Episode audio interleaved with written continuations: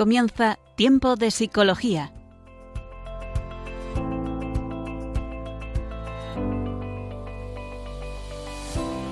Nos acompaña a lo largo de la próxima hora Cristina Velasco.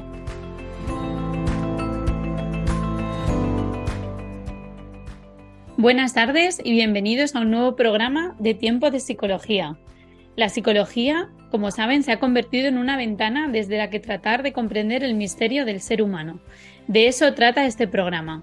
En esta temporada hemos estado tratando algunos trastornos, algunas dificultades y además tratamos de profundizar un poco más en diferentes campos de la psicología. Estábamos hablando de trastornos con el fin de acercarnos un poco más. Hoy indagaremos sobre un campo específico de la psicología, en concreto la psicología militar. Y además hablaremos en la sección Educando en un Mundo Loco sobre la virtud del respeto. Comenzamos.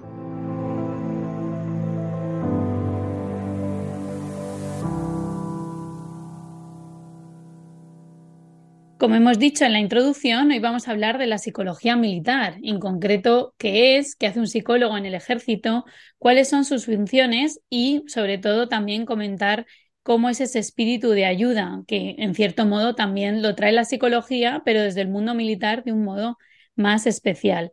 Profundizaremos un poco más sobre esta profesión, porque a veces es desconocidos todos los campos en los que un psicólogo puede estar, curiosidades y lugares donde puedes encontrar un psicólogo y en concreto en el, en el campo militar, en, el, en las Fuerzas Armadas. Nos asombraríamos de saber que hay esta psicología del color, psicología de la familia, psicología del trabajo, psicología de las organizaciones, psicología educativa, un sinfín de ramas de las cuales también vamos a hablar un poquito en el programa de hoy. La profesión militar quizá es desconocida, al menos para mí lo es, aunque aquí en Radio María también hay algún otro programa relacionado con el tema de la pastoral castrense. Tienen muchas funciones, algunas que conocemos, por ejemplo, cuando hay una situación de guerra o conflicto, se nos ocurre que evidentemente mandan a personas de las Fuerzas Armadas del campo militar, pero otras que probablemente no nos hacemos idea y hoy con nuestro invitado especial lo vamos a descubrir. La verdad que pensar en enfrentarse a situaciones tan difíciles y límites nos puede hacer pensar que debe existir un equilibrio mental y también de alguna manera procesar todas esas situaciones a nivel emocional no debe ser fácil. De todo esto vamos a hablar a continuación en nuestra entrevista al experto.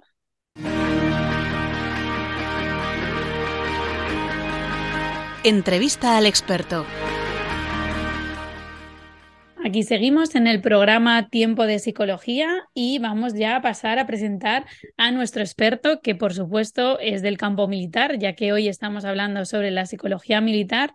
Y presento a Pablo Lobato de Enciso, que es capitán psicólogo, y él nos va a hablar un poquito más sobre su trayectoria, su experiencia. Buenas tardes, Pablo.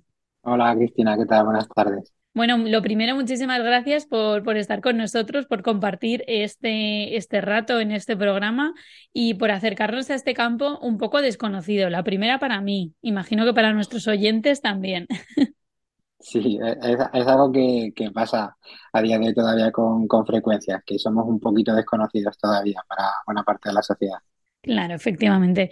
Así que bueno, Pablo, vamos a pasar a, a, preguntarte, eh, bueno, ¿qué va antes? ¿La psicología, lo militar?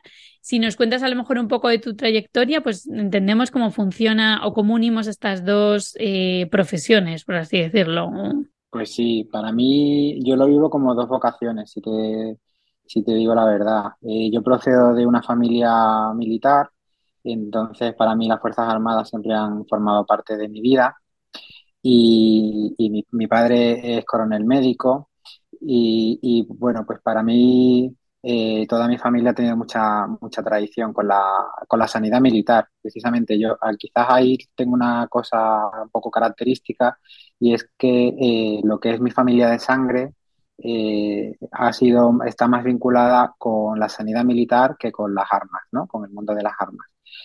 Entonces, pues para mí una manera de ingresar en las Fuerzas Armadas era, era a través de la sanidad y en mi caso pues elegí la, la psicología porque pensaba que era una de las eh, profesiones que mejor se podían adaptar a mi perfil. Eh, yo elegí psicología porque podía ingresar en las Fuerzas Armadas. Ah. Entonces, eh, en mi caso, creo que va antes, prima antes lo militar que lo, que los psicólogos, pero eh, creo que hemos conseguido un equilibrio bastante, bastante bueno en ese sentido.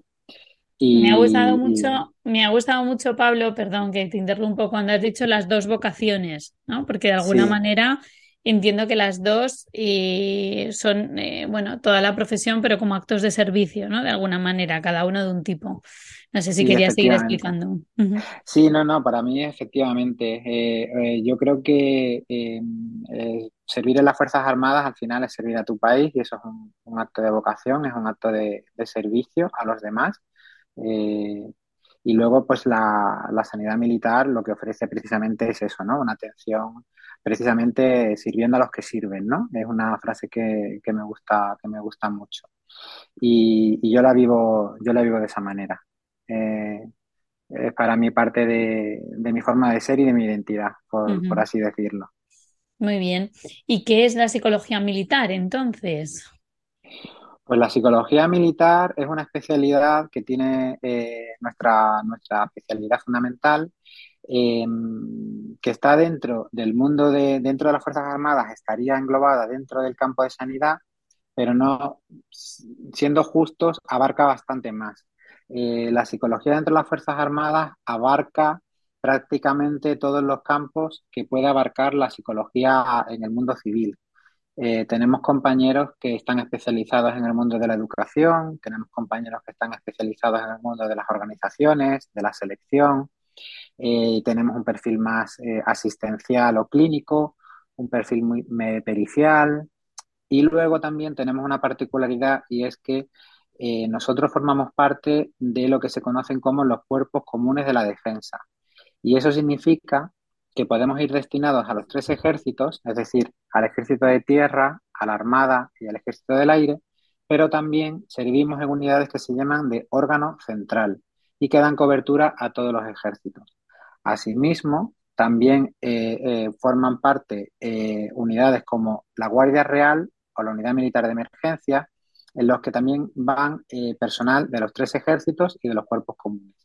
Quizás es un poco farragoso viéndolo así, mm, pero bueno, pero, pero bueno es, una, es una profesión muy completa, por así decirlo. Ha quedado, no, desde luego, mm, cada palabra que decías, los cuerpos comunes, ¿no? La, o sea, desde luego es una terminología eh, muy particular, ¿no? Pero que, que ayuda muchísimo a, a poder también enterarnos un, un, poco de eso, ¿no? Que, que, hace un psicólogo en el ejército o, o cómo es ese, me decías que, que, hay muchos campos, ¿no? Porque yo me imaginaba como solo pues el campo más clínico, quizá más de la atención en, yo que sé, en situaciones difíciles, pero no solo es así. Sí, no, no, no solo es así. Eh, es muy, es muy habitual porque además estamos muy familiarizados con el mundo militar, con lo que vemos en, pues en el cine, ¿no? Principalmente, porque, bueno, no forma parte del día a día de la, de la sociedad, por así decirlo. Entonces, claro, se ven funciones muy concretas y cuando vemos o pensamos sobre la psicología militar, lo rápido que se nos venga a la cabeza sea un teatro de operaciones, con un conflicto, con personal con estrés postraumático, con grandes tragedias. Ahí también están los psicólogos, pero la mayor parte del trabajo que se realiza en los psicólogos en las Fuerzas Armadas, afortunadamente es en tiempo de paz, la mayor parte de ello, y van muy orientados pues, a temas de educación, temas de selección para los puestos más idóneos, eh, puestos pues para eh, seleccionar a personal o hacer reconocimientos periciales pues para personas que tengan que hacer un reconocimiento pues de conductores, de vuelo, paracaidistas, entrenamientos, eh, fortalecimiento psicológico en las unidades. es un campo muy mm. bonito y muy, muy rico ¿no? en, especialidades. Y luego, por supuesto, pues está la parte sanitaria, la parte clínica, eh, que también ejercen una, labor importante en ese sentido. Y Pablo, eh, ¿cómo te viste llamado a esta vocación? Has contado, sí que es verdad que al principio nos has dicho que entraste más por la psicología porque de ahí podías eh, entrar al campo militar, ¿no? Entonces, ¿cómo te viste llamado a esto?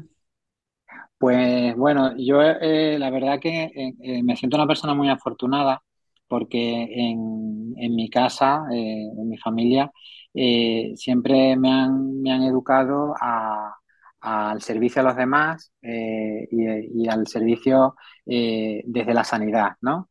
Entonces, bueno, yo lo he vivido de una manera muy natural. Yo sabía que quería eh, seguir esa línea y a mí el mundo militar siempre me ha llamado mucho la atención. Entonces, bueno, procedo de una ciudad.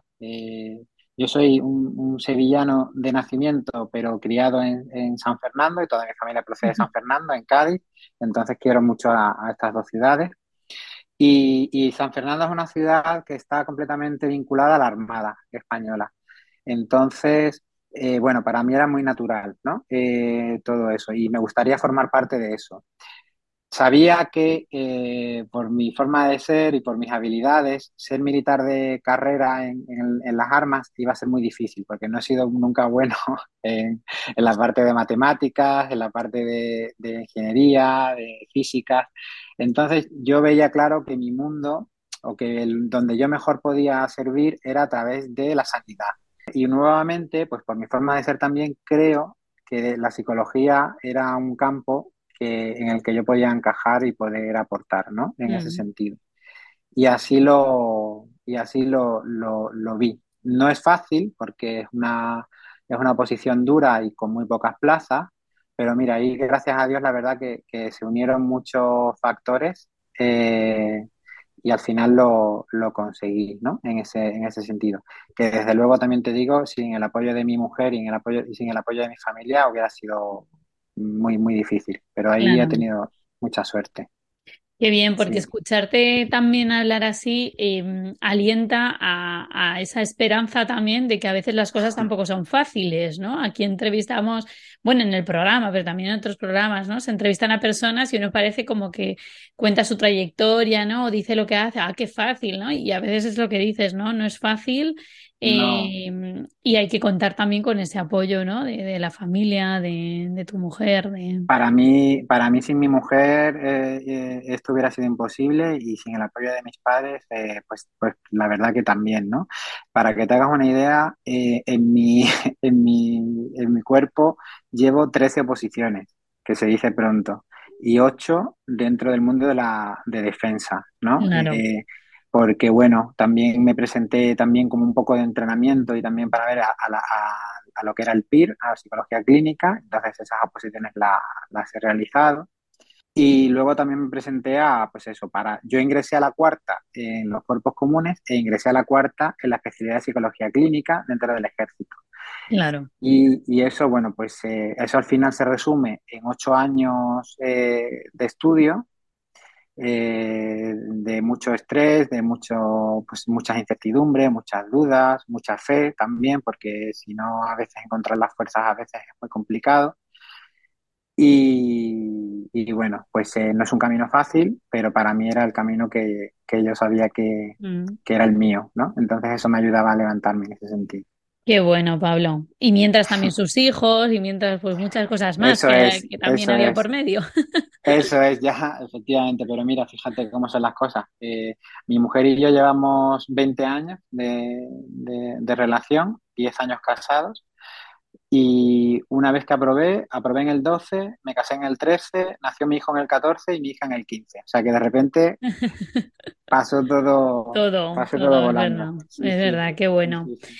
Y Pablo, ¿desde cuándo están presentes los psicólogos en el campo militar? ¿Hay, una, hay un momento eh, histórico, hay un, no sé, ¿desde cuándo están presentes?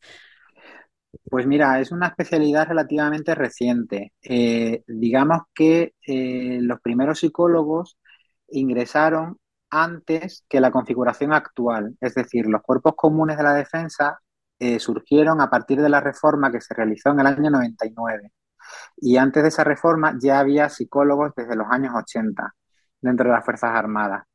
Eh, uno de los primeros cometidos dentro de las Fuerzas, las fuerzas Armadas de los años 80 eh, tienen que ver mm, poco, por así decirlo, con, con las Fuerzas Armadas actuales.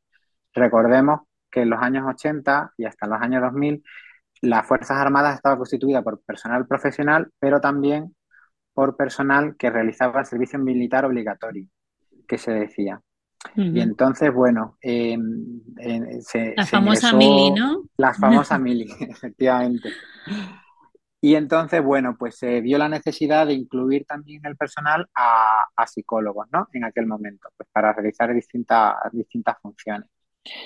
Eh, entonces, aquellos primeros psicólogos ingresaron eh, sin una figura exactamente bien reconocida, en el sentido de que procedían a lo mejor de las armas, ¿no? Había psicólogos en infantería marina, psicólogos en caballerías, en, distintas armas. Y a partir del año 99, con la creación del Cuerpo Militar de Sanidad, eh, que engloba a todos, se, introduce ahí. Y entonces el, el, cuerpo al que yo pertenezco, digamos, está formado en el año 1999. Eh, Pero antes ya existían psicólogos militares desde los años 80. No sé si me explico. Sí, sí, sí, perfectamente. De hecho, la psicología también es una ciencia relativamente joven y es verdad mm. que, bueno, que hasta que empieza a haber psicólogos en, el campo, ¿no? Venimos de la psiquiatría, la filosofía, o sea, que, que, bueno, más o menos se asemeja desde los años 80, ya están presentes. Muy bien. Sí, muy bien. Eh, y luego, ¿con qué otros profesionales tratáis normalmente? Eh, porque yo siempre, esto a mis alumnos, sobre todo, se lo digo mucho, eh, que, normalmente se trata con, con, diferentes profesionales, que no puedes estar ahí como con tu campo de psicología y solo psicólogos, sino que eso es muy enriquecedor. Entonces, ¿con, ¿con quién tratáis normalmente? Pues mira, una de las cosas bonitas que tiene esta profesión precisamente es esa, ¿no? Que tienes que tratar con muchísimas personas y con muchísimas especialidades. Entonces, en función de dónde estés ubicado, así será con las personas principalmente con las que tratáis, ¿no?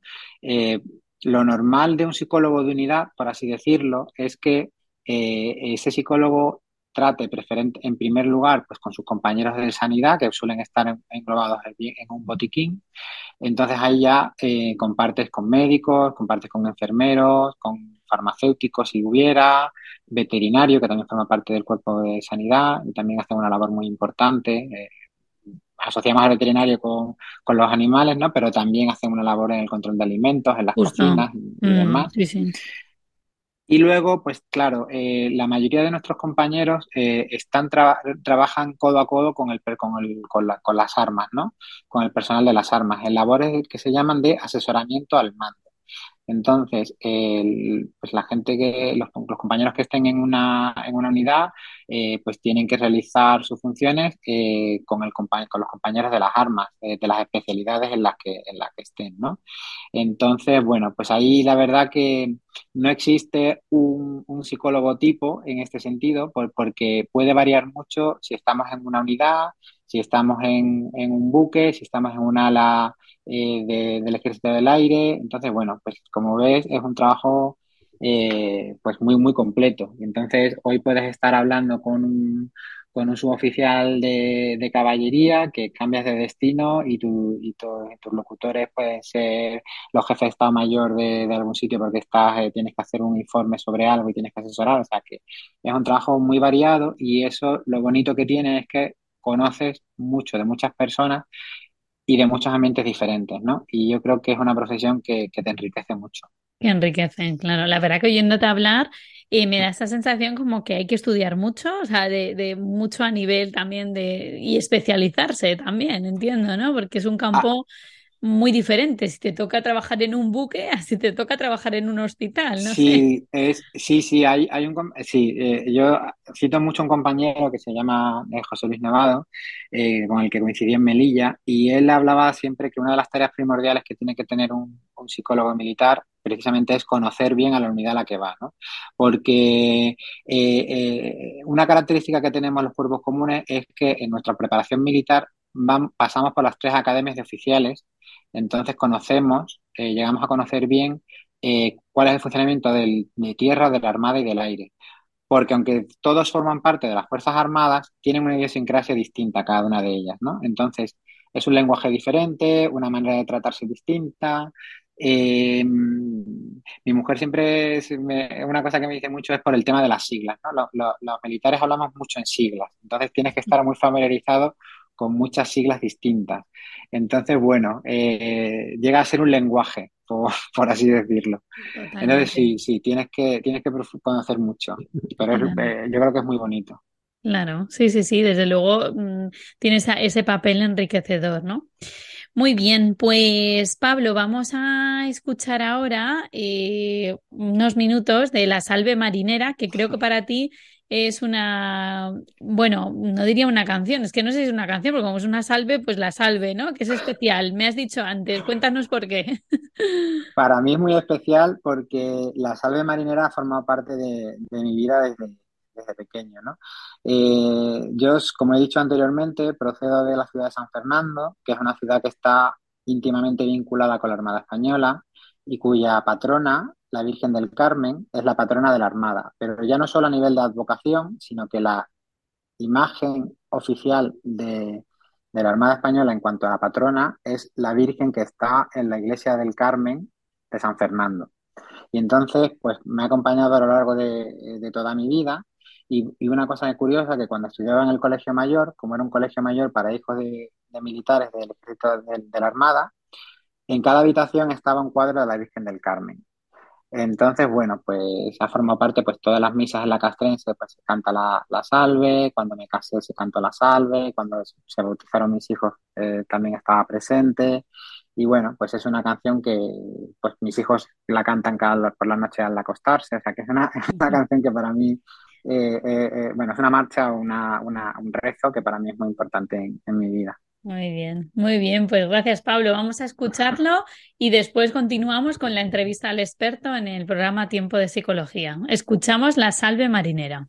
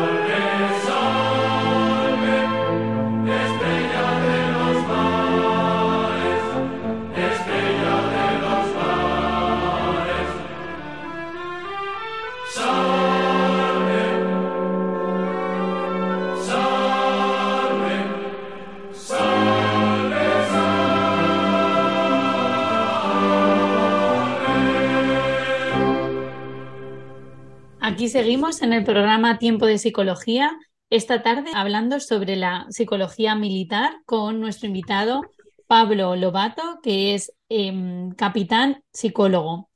Y además quien nos habla, Cristina Velasco, psicóloga y profesora de la Universidad CEU San Pablo. Y estamos tratando el tema de la psicología militar. Nos ha dado Pablo un montón de datos, ya un montón de funciones, nos ha hablado sobre todos los campos en los que puede estar presente un psicólogo, súper interesante y sobre todo nos ha hablado también de su vocación. Em, bueno, Pablo, pues seguimos profundizando un poquito. Eh, el trabajo en las Fuerzas Armadas yo entiendo que requiere fortaleza física y psicológica. ¿De alguna manera se trabaja la prevención de, algunos trastornos eh, mentales?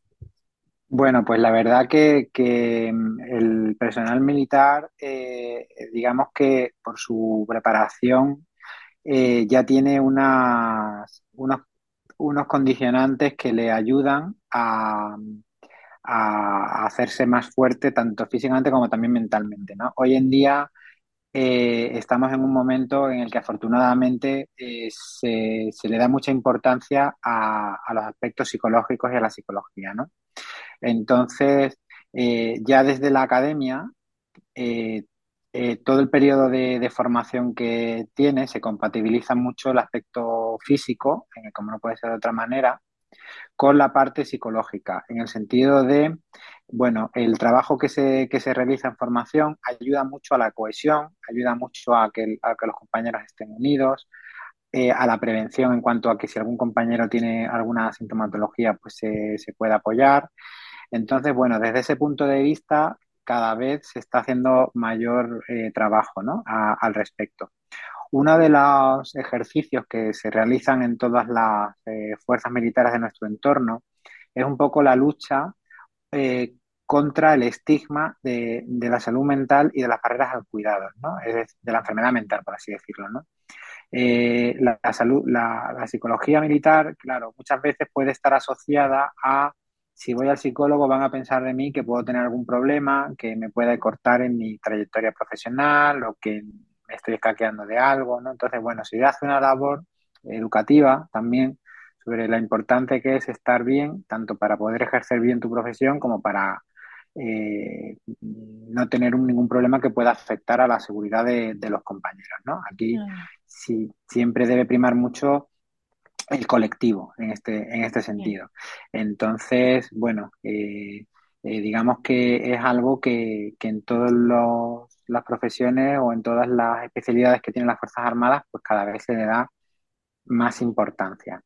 Luego también se hace preven eh, labores preventivas en cosas concretas, ¿no? Eh, por ejemplo, se me viene a la cabeza pues el, todo el tema de prevención de drogodependencia, eh, que, que, las Fuerzas Armadas hay un tolerancia cero con, con, la, con, con, el consumo de tóxicos, como no puede ser de otro modo, y también con situaciones que a lo mejor se escapan a lo que es la clínica o la asistencia pura, pero que son muy importantes a nivel organizativo y a nivel de salud, como puede ser eh, todos los temas relacionados con el acoso profesional o el, el acoso sexual, ¿no? Entonces ahí también la figura del psicólogo pues es importante y realiza labores tanto a nivel de prevención como a nivel de pericia, ¿no? que son mm. quizá eh, unos campos también de, de trabajo.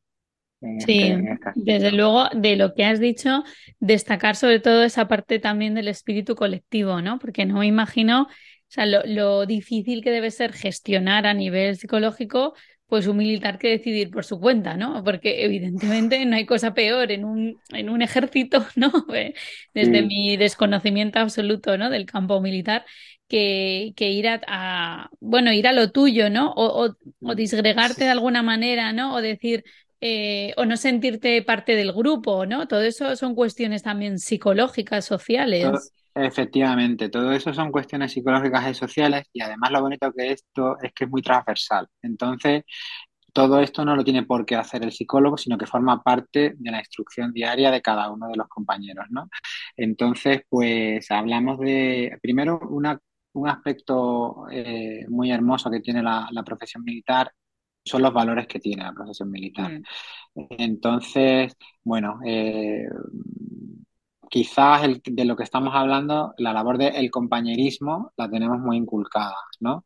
Entonces, ya en la academia, que a lo mejor nosotros, además que procedemos del campo de la universidad, que cada uno ha estudiado en un sitio, que no se conocen, a lo mejor ahí nosotros pecamos un poco más de cuando ingresamos en uh -huh. los primeros días de academia, de ser más individualistas pero nuestros instructores, eh, ya de cadetes, eh, muy, claro. muy rápidamente nos, nos, nos enseñan la importancia que tiene el compañerismo. Aquí no se trata de llegar, efectivamente, aquí no se trata de llegar el primero a la meta, sino que se trata de llegar todos juntos, ¿no? Mm. Entonces, entonces, bueno, pues eh, la verdad que es algo que se aprende pronto.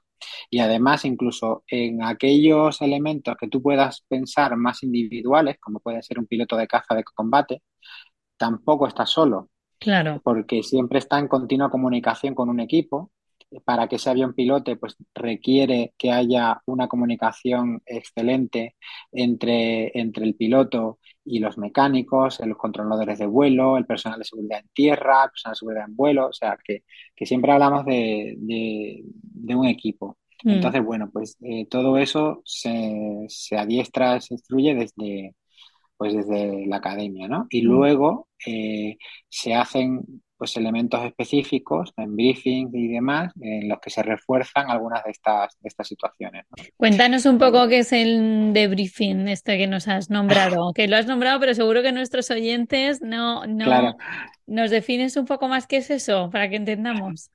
Bueno, pues los, los, briefings de inicio, de, dependiendo de las unidades, son unas reuniones de equipo que se realizan, pues, por ejemplo, las unidades de vuelo, cuando un avión tiene que, bueno, cuando se van a hacer unos ejercicios eh, en vuelo, eh, previamente, pues hay una serie de reuniones en las que se está la meteorología, eh, la situación en la que está, el ejercicio que se va a desarrollar, y en muchos de esos briefings, en, unidades donde está el psicólogo, pues el psicólogo también participa en eso pues para reforzar algunas áreas, ya sea de seguridad, de comunicación, de ejercicio de liderazgo, ¿no? Entonces, bueno, pues eso está, eso forma parte del día a día de los psicólogos que están en unidades de vuelo, por ejemplo, ¿no? Yo quizás hable más del tema de vuelo porque mi anterior destino, antes de estar haciendo la especialidad en psicología clínica, era una unidad del ejército del aire. Entonces, como mis últimos años está ahí, como que los ejemplos que se me vienen a la cabeza son, son más estos, ¿no? Pero, pero bueno, eh, en cualquier caso, eh, otros compañeros que están en otras unidades pues también están haciendo una labor de concienciación también de, otras cosas, ¿no? Por ejemplo, cuando estás desplegado en, aunque yo no he tenido la, la fortuna de ser desplegado en zona de operaciones, uno de, la, de los trabajos que, que, realizan los compañeros de zona de operaciones es la prevención de accidentes, ¿no? Eh, reforzar el tema de tener mayor cuidado, y sobre todo en las fases últimas de la misión, donde la fatiga ya empieza a hacer efecto, donde ya la cabeza empieza a pensar en la vuelta a casa, donde los problemas de la casa empiezan a hacerse más presentes pues una labor del psicólogo ahí es eh, centrar también, ayudar a centrar en el, en el, ejercicio diario, en mantener la medida de seguridad, en, tener cuidado, ¿no? Bueno, mm. pues todos en esos hábitos que, mantener. Bueno, pues esa también es una de, de las labores que, se desarrollan. Claro, sí, esa también es la parte de generar esa fortaleza física y psicológica, ¿no? Y en relación a esto sí que, que quería, ¿no? Porque ya nos va quedando poco tiempo, pero sí que quería preguntarte eh, sobre mm, cómo se genera de alguna manera esa resiliencia, ¿no? Me, has hablado de los mm. valores del ejército que creo que son muy importantes, incluso si nos quieres contar alguno más, pues fenomenal. Eh, pero cómo, no cómo, mm, cómo se genera eso, ¿no? Porque quizá el campo militar depende de, de dónde estés destinado, ¿no? Y, pero puede haber situaciones muy difíciles. Lo normal es, como tú bien decías, actuar en situaciones de paz, ¿no? O sea, trabajar, porque estáis trabajando ahí todos los días, eh, pero ¿cómo se generaría esa, esa resiliencia? ¿no? ¿Cómo crees que se fomenta en el ejército? O cuando muere una persona, ¿no? O cuando, porque no sé, siempre habrá, no sé si te has tenido que enfrentar alguna situación así, ¿no? Pero ¿cómo se genera esta, mm. Esta fortaleza? Bueno, eh, sí, desgraciadamente no hace, para vivir situaciones estresantes eh, no hace falta irse muchas veces a hacer operaciones, ¿no? Desgraciadamente, pues eh, un psicólogo militar en su trabajo se va a enfrentar siempre a situaciones eh, duras, ¿no? vas a vivir momentos duros, pues porque hablamos de fallecimiento de compañeros, comunicación de malas noticias, accidentes en campo de maniobras, por ejemplo, desgraciadamente siempre tenemos que tener en mente que una vez que se produce un accidente en un campo de maniobras o en un ejercicio en vuelo, eh, eh, la figura de la psicología militar va a tener que estar presente. Desde el campo del apoyo a los compañeros, la comunicación de las malas noticias a los familiares, el sepelio, el duelo posterior, todo eso también forma parte del, trabajo, ¿no? Y eso pues ocurre generalmente en, territorio nacional. Eh, la resiliencia, la resiliencia se, bueno, mira, precisamente hay un estudio muy bonito de un compañero, de Fernando Rodríguez, que realizó su tesis doctoral precisamente en ver si, si, el personal militar tenía los mismos estresores o no que el personal civil, ¿no? Entonces, bueno, lo que sí que se, lo que se llegó a ver es que eh, aunque, la, aunque el personal militar presenta eh, o se enfrenta a grandes estresores, eh, el entrenamiento que tienen hacen que lo vivas de una manera más normalizada, por así decirlo, ¿no? Entonces, bueno, ¿cómo se consigue eso? Al final con el entrenamiento diario al final a nosotros, sobre todo el personal de las armas, les entrenan día a día pues para estar preparados para lo peor, ¿no? Entonces, eso se, pues a través de las maniobras, los ejercicios continuos, todo esto se va mecanizando y eso te va haciendo que, igual que se entrena el cuerpo, se vaya entrenando la mente, ¿no? Entonces, claro, pues ese entrenamiento ayuda a que cuando te tengas que enfrentar a situaciones reales o a situaciones de, de ejercicios complicados, tengas la suficiente fortaleza como para poder hacerlo. Y en caso de que no fuera, pues porque al final la vida también eh, no es lo mismo un momento otro, una etapa vital que otra, eh, una situación personal distinta, pues no te vas a enfrentar de la misma situación cuando tienes un niño recién nacido que no te deja dormir y no estás descansado, que cuando tienes un problema con un familiar que está enfermo grave y tú mm, no puedes estar presente, todas tus capacidades en ese sentido pues también se pueden ver afectadas, ¿no? Pero para eso también están los psicólogos militares en las unidades, pues para ayudarles y apoyarles pues para que el personal pueda estar eh, cumpliendo su, su misión en, del mejor modo, modo posible, ¿no? Y bueno, pues estas son una de, de las tareas que también, que también se, se realizan. Muy bien, Pablo. Pues nada, eh, nos has contado un montón de cosas, la verdad. Yo, yo te lo agradezco, ¿no? Me, me quedo, bueno, pues con esa, esa vocación de servicio, ¿no? Esa, ese modo de vivir también esto de un espíritu tan colectivo, ¿no? Y tan, eh, que yo creo que eso lo hace muy hermoso y muy bello hoy en día que nuestra sociedad es tan individualista, ¿no? Incluso a veces puedes pensar, sí, bueno, voy al psicólogo y me arreglo, ¿no? Pero luego piensas, bueno, pues está tu familia, están tus amigos, ¿no? Está, o sea, que vivimos como seres sociales y, y bueno, todas las funciones que nos has contado de un mundo desconocido. Sí, pues nada, pues mira, pues me alegro de poder acercar un poco más también a, los, a los oyentes del, programa eh, que, que, es la psicología militar y, y que bueno, pues simplemente que, que, sepan que desde las Fuerzas Armadas pues estamos siempre a, pues al servicio de, de nuestro país, ¿no? En aquello que, que haga falta y con mucha alegría y mucha, mucha ilusión en, en este aspecto. Muy bien, Pablo, pues muchas gracias. Eh, despido, vuelvo a presentar a Pablo Lobato de Enciso, que es capitán psicólogo y ya hemos estado hablando en este programa sobre la psicología militar. Igual algún otro día le invitamos a hablar de, de esto o de otra cosa, ¿no? De, de, algo más, o sea, de algún aspecto específico. Así que gracias, nada, Pablo. Encantado. Pues nada, un placer, Cristina. Muchísimas gracias. Muy bien, pues ahora pasamos a la última sección del programa, que es Educar para un Mundo Loco. Así que pasamos a la siguiente sección. Educar en un Mundo Loco.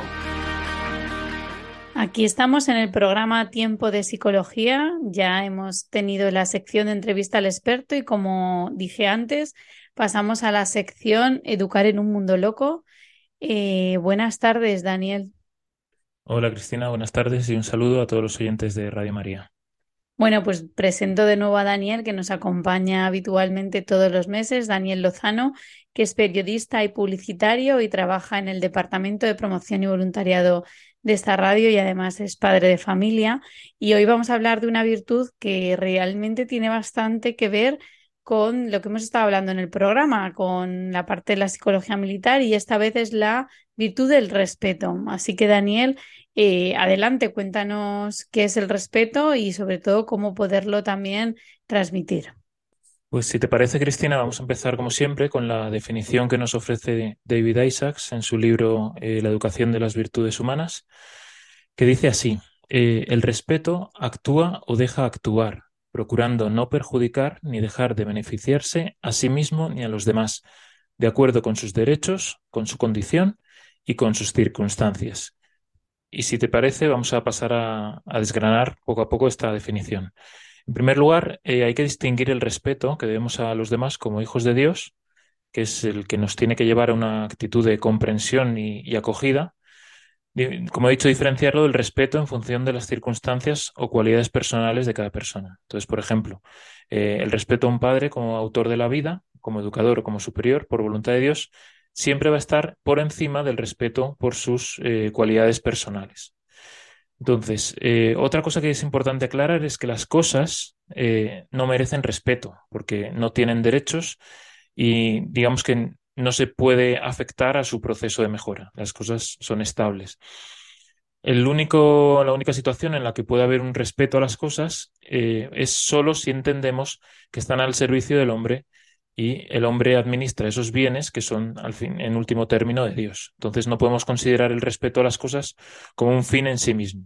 Eh, de esta forma, cuando se suele hablar muchas veces de, respetar la naturaleza, por ejemplo, eh, lo estamos haciendo en realidad porque la naturaleza es de Dios, porque respetando la naturaleza, pues otras personas van a poder disfrutar de ella y usando de ella van a poder acercarse a Dios. Otro aspecto importante de la definición es que para poder ayudar a otra persona hay que conocerle y conocer las circunstancias de su vida, de, su situación. Porque si no, podemos caer en una falta de respeto, ¿no? Al hacer eh, sugerencias o comentarios sobre la vida de, otra persona sin conocer en detalle las circunstancias, ¿no? Y podríamos decir, en último término, que los hijos tienen la obligación de respetar a sus padres toda la vida. De respetarles toda la vida y de obedecerles mientras viven bajo el mismo techo. Muy bien, Daniel. O sea, que, entendemos la, la, virtud del respeto pues como fin último, lo que decías, ¿no? Sobre todo eh, eh, como fin último también está Dios, ¿no? Y esa Dios nos permite eh, tanto los bienes materiales como las personas en nuestro alrededor y, tienen esa dignidad y esos derechos, como bien decías. Y muy bien, ¿cómo se, cómo se educa el respeto en los niños? Que, que debe ser algo también complicado, ¿no? Sí, sobre todo porque, bueno, cuando son muy pequeños, en los primeros años, está vinculado con la intimidad. Entonces, si, si, la intimidad todavía no se ha desarrollado, pues es más difícil que, entiendan el concepto de, respeto, ¿no? En un primer lugar, lo aprenden eh, pues aprendiendo a, respetar las posesiones tangibles, las cosas que, tienen y la afectividad de los demás, ¿no? Entonces hay que hacerles ver que los demás tienen derecho a hacer uso de sus propias cosas, aunque en distintas circunstancias puedan ceder ese derecho, ¿no? Gracias a, la virtud de la generosidad, yo tengo un juguete, tengo derecho a usar ese juguete, pero puedo cedértelo a ti de forma generosa. Entonces, em, hay que hacerles entender que no podemos violentar ese derecho robándoles esa posesión, ya que les podemos dar un disgusto. ¿no? Entonces, aquí funciona muy bien la empatía, que es que vean las consecuencias efectivas de no reconocer esa, esa propiedad. ¿no? Entonces podemos decirles, por ejemplo, ¿a ti te gustaría que te hicieran eso? Y entonces ellos van a ponerse en la situación del otro. ¿no? Además, al, no tener desarrollado el sentido de justicia, eh, pues pueden pensar que es injusto, ¿no? Que, otra persona tenga lo que yo quiero. Pero, eh, bueno, pues hay que enseñarles a saber superar también esos impulsos que son egoístas, ¿no? Y, para ello, pues les va a ayudar también el desarrollar la, virtud de la fortaleza, que, ya la vimos en, otro programa. Y por último, podríamos decir respecto a los niños que hay que darles eh, pautas sobre, digamos, los límites y los grados de respeto. Y en esto hay que entender que los niños son esponjas. O sea, que si, si hablamos mal de, otras personas, por, ya sea por su raza, por su origen o, por su profesión, nuestros hijos van a imitar nuestras faltas de respeto. Esta parte me parece fundamental, porque muchas veces es verdad que a los niños eh, tratamos de transmitir el respeto, ¿no? Con esa frase de hay que respetar a todos, no pasa nada, eh, pues este amigo hace tal cosa, pero al final el ejemplo es tan importante, ¿no? Cuando, cuando hablamos, cuando nos expresamos, eh, pues todo eso los niños lo, lo aprenden. y muy bien, ¿y con los adolescentes qué sería importante hacer a la hora de educar esta virtud? Respecto a, los adolescentes, como hemos dicho en, el caso de los niños, que era importante la intimidad, los adolescentes ya, han descubierto su intimidad y entienden lo que es eh, respetarse a uno mismo y respetar a los demás, sobre todo fruto de la virtud del pudor, que, podemos verla también esta virtud en, los próximos eh, programas. Los adolescentes eh, quieren ser respetados y notan cuando reciben ese respeto de los demás pero no son tan conscientes cuando ellos mismos están faltando al respeto a los demás. Entonces, por ejemplo, em, los adolescentes pueden enfadarse porque un amigo llega tarde a una cita o falta una cita, pero le quitarían importancia si son ellos los que faltan, ¿no? O les molesta más que, que hablen mal de ellos que ellos hablar mal de los demás, ¿no? Entonces, digamos que muchas veces imponen su derecho a opinar sobre otros eh, en base a una falsa libertad de expresión, ¿no? De que puedo decir lo que quiera y así soy libre, ¿no? pero no tienen en cuenta, digamos, la influencia negativa que esos comentarios pueden tener, por ejemplo, eh, pues sobre sus hermanos pequeños, ¿no? que no tienen la misma madurez o, el mismo criterio que tienen ellos. Luego, entre hermanos, una cosa fundamental es que tiene que haber un gran respeto, porque si no, la, convivencia no es posible y, sería fuente de, conflicto eh, continuo. ¿no? Em, además, bueno, para los adolescentes el respeto muchas veces consiste en dejar de actuar, ¿no? Eh, es decir, en, no imponer, no coaccionar, no, digamos, provocar intencionadamente un cambio de, pensamiento, de actitud en otra persona. Si yo no, no intento eh, coaccionarte, no te intento convencer de algo, ¿no? Pues te estoy respetando, ¿no? Sin embargo, ellos sí que aceptan pues influencias externas a cambio o que les puedan ofrecer un placer superficial, ¿no? Y en cambio, cuando esas influencias les exigen hacer un, esfuerzo hacia una mejora, pues son más reacios o, más resistentes, ¿no? Podríamos poner otro ejemplo, pues pongamos que hay un conflicto en una clase por la fecha de un examen, ¿no? Y bueno, los profesores hablan individualmente con los alumnos para intentar llegar a una solución. Los que quieren cambiar la fecha, en este ejemplo, pues acusarían a los a los profesores de estar coaccionando ¿no? a sus compañeros, de, están faltándoles al respeto, pero ellos mismos son los que han coaccionado también a sus compañeros al no dejarles que tomen una decisión propia, ¿no? que no puedan elegir ellos qué fecha es la, más adecuada o la que mejor les viene. ¿no? ¿Y qué podemos hacer como padres y como educadores? ¿Algún consejo práctico, Daniel, nos puedes dar para esta virtud del respeto? Sí, pues ya para terminar, si, si te parece, pues podemos, podríamos indicar, pues en niños es importante pues establecer a nivel familiar qué posesiones son compartidas de toda la familia y cuáles son personales, ¿no? Y también, pues que los niños vean que, que tienen cosas personales que tienen que ser respetadas. en segundo lugar, podríamos decir que hay que educarles en la empatía, ¿no? Pues como hemos dicho, eh, ponerse en el lugar del otro y, bueno, pues priorizar también el desarrollar eh, la obediencia y la voluntad como una forma de preparación antes del respeto.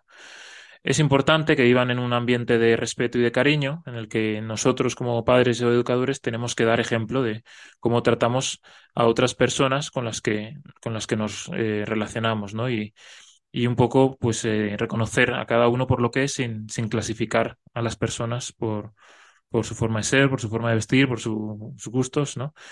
Eh, entonces, también sería importante, pues, eh,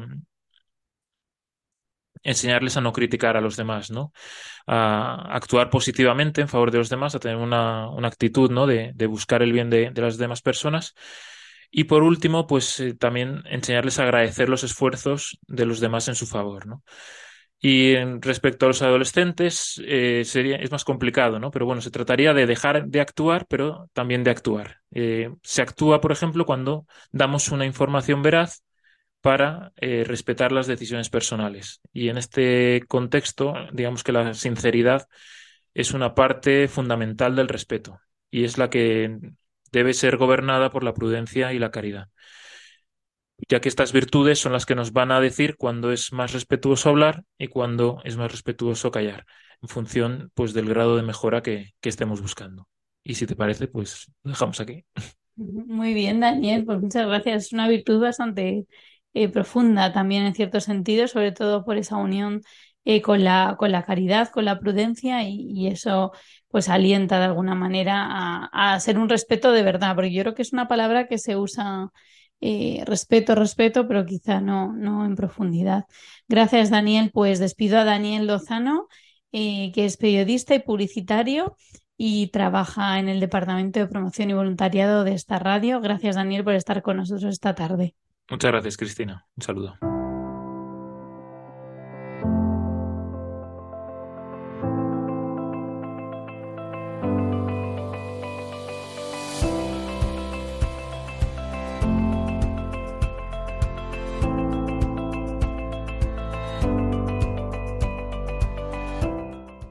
Aquí termina el programa Tiempo de Psicología en el que hemos hablado sobre la psicología militar, dos vocaciones de servicio, la psicología y las Fuerzas Armadas, acompañados del capitán Pablo Lobato, quien nos ha explicado cómo ha sido su vocación de psicólogo militar y en qué consiste, qué funciones tiene toda esta rama de la psicología. Además, Daniel Lozano ha explicado la virtud del respeto, por la cual hemos aprendido algunas pautas sobre cómo poder educarlo y cómo poder mejorar en él.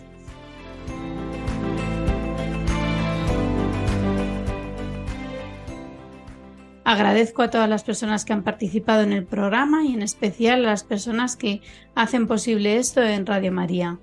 Pueden escuchar los programas del podcast en la web radiomaria.es y además podrán contactar con nosotros a través del correo electrónico tiempopsicología@radiomaria.es. Repito el correo electrónico tiempopsicología@radiomaria.es. Les invitamos a seguir escuchando la programación de Radio María y nos volvemos a escuchar el próximo 28 de abril. Un abrazo a todos en el corazón de nuestra Madre.